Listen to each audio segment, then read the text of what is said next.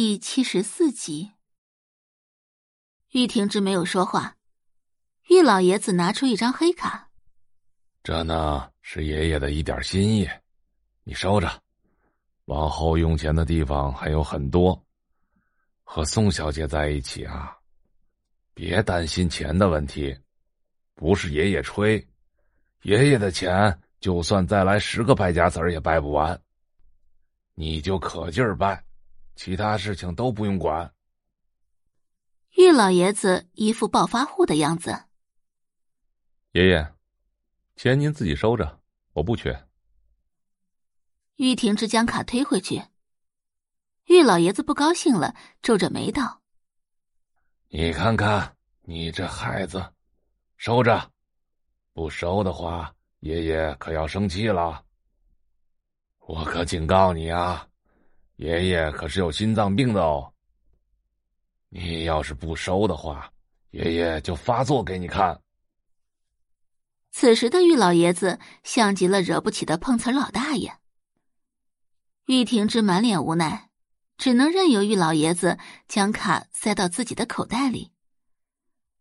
见玉婷之不再拒绝，玉老爷子这才心满意足的背着手离开房间。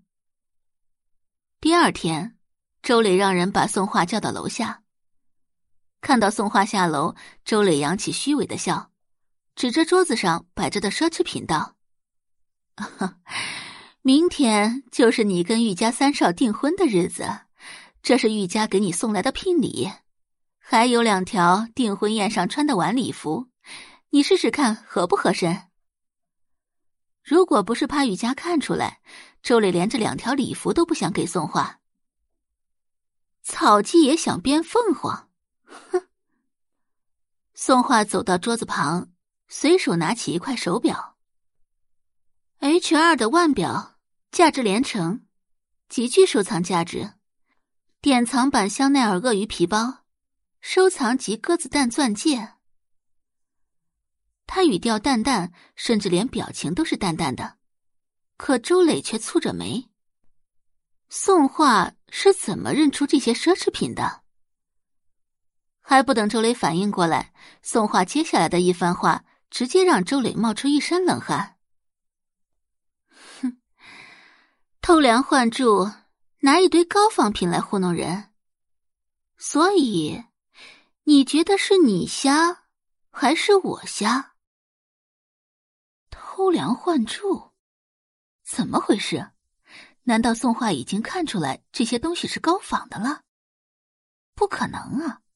宋画不过是个乡下村姑而已，他怎么可能一眼就能分得清高仿还是正品呢？不过一瞬间而已，周磊的表情就恢复正常。啊，什么偷梁换柱啊？哼，您还不知道这些是高仿的？当然不是高仿的。你以为这是在你们乡下呢？动不动就以次充好。宋画微微点头，红唇微扬，转身就走。哎，你要去哪儿啊？见他要走，周磊着急了，立即追上宋画的脚步。我去玉家。听到宋画要去玉家，周磊心虚的不行。若是让人知道他把正品全部换成了高仿品。那宋家可真的是面子里子都没了。啊，你去玉家干什么？玉家拿着一堆高仿品过来，难道我不应该去讨个说法吗？周磊一噎，这个小贱人，我怎么没看出来这些东西是高仿的？难道你比别人多长了一双眼睛吗？所以我才要去找玉家要个说法呀。玉家看您老眼昏花，就拿着高仿品来糊弄人，这不是欺负您没见识吗？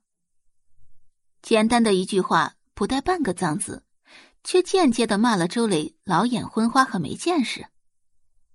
周磊气得脸都白了，偏偏还无法说出半句反驳的话。他哪里会知道宋画居然看出来了？你等一下，咱们自己先查清楚，也许是误会呢。周磊努力的让自己冷静下来。也对啊，不能冤枉好人。周磊叫来管家，管家，这是怎么回事啊？感谢您的收听，去运用商店下载 Patreon 运用城市，在首页搜索海量有声书，或点击下方链接听更多小说等内容。